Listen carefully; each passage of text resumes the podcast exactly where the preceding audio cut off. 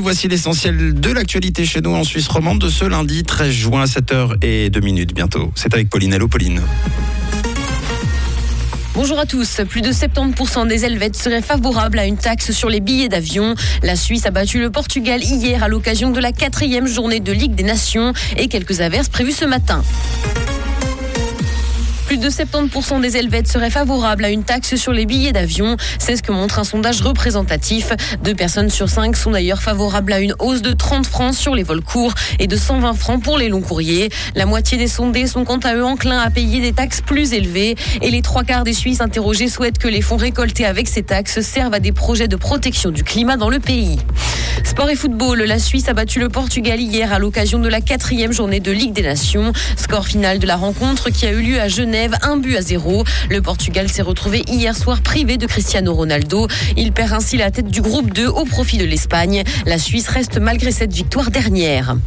Festinoche a enregistré un record d'affluence. L'Open Air de Neuchâtel a réuni 54 000 personnes en 4 jours qui ont tous affiché complet. Cette 21e édition est donc très positive selon les organisateurs.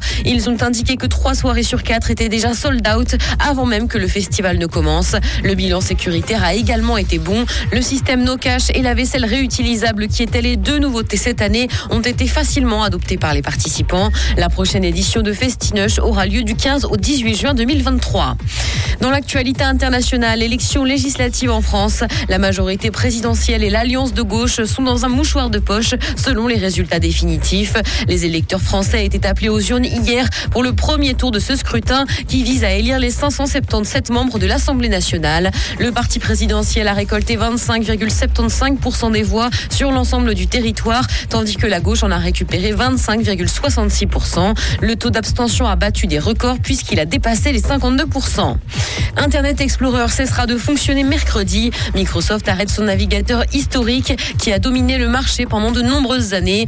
Même s'il est désuet aujourd'hui, de nombreuses organisations ont encore un nombre élevé de sites web fondés sur cette ancienne technologie. Actuellement, moins de 1% des internautes utilisent encore Internet Explorer.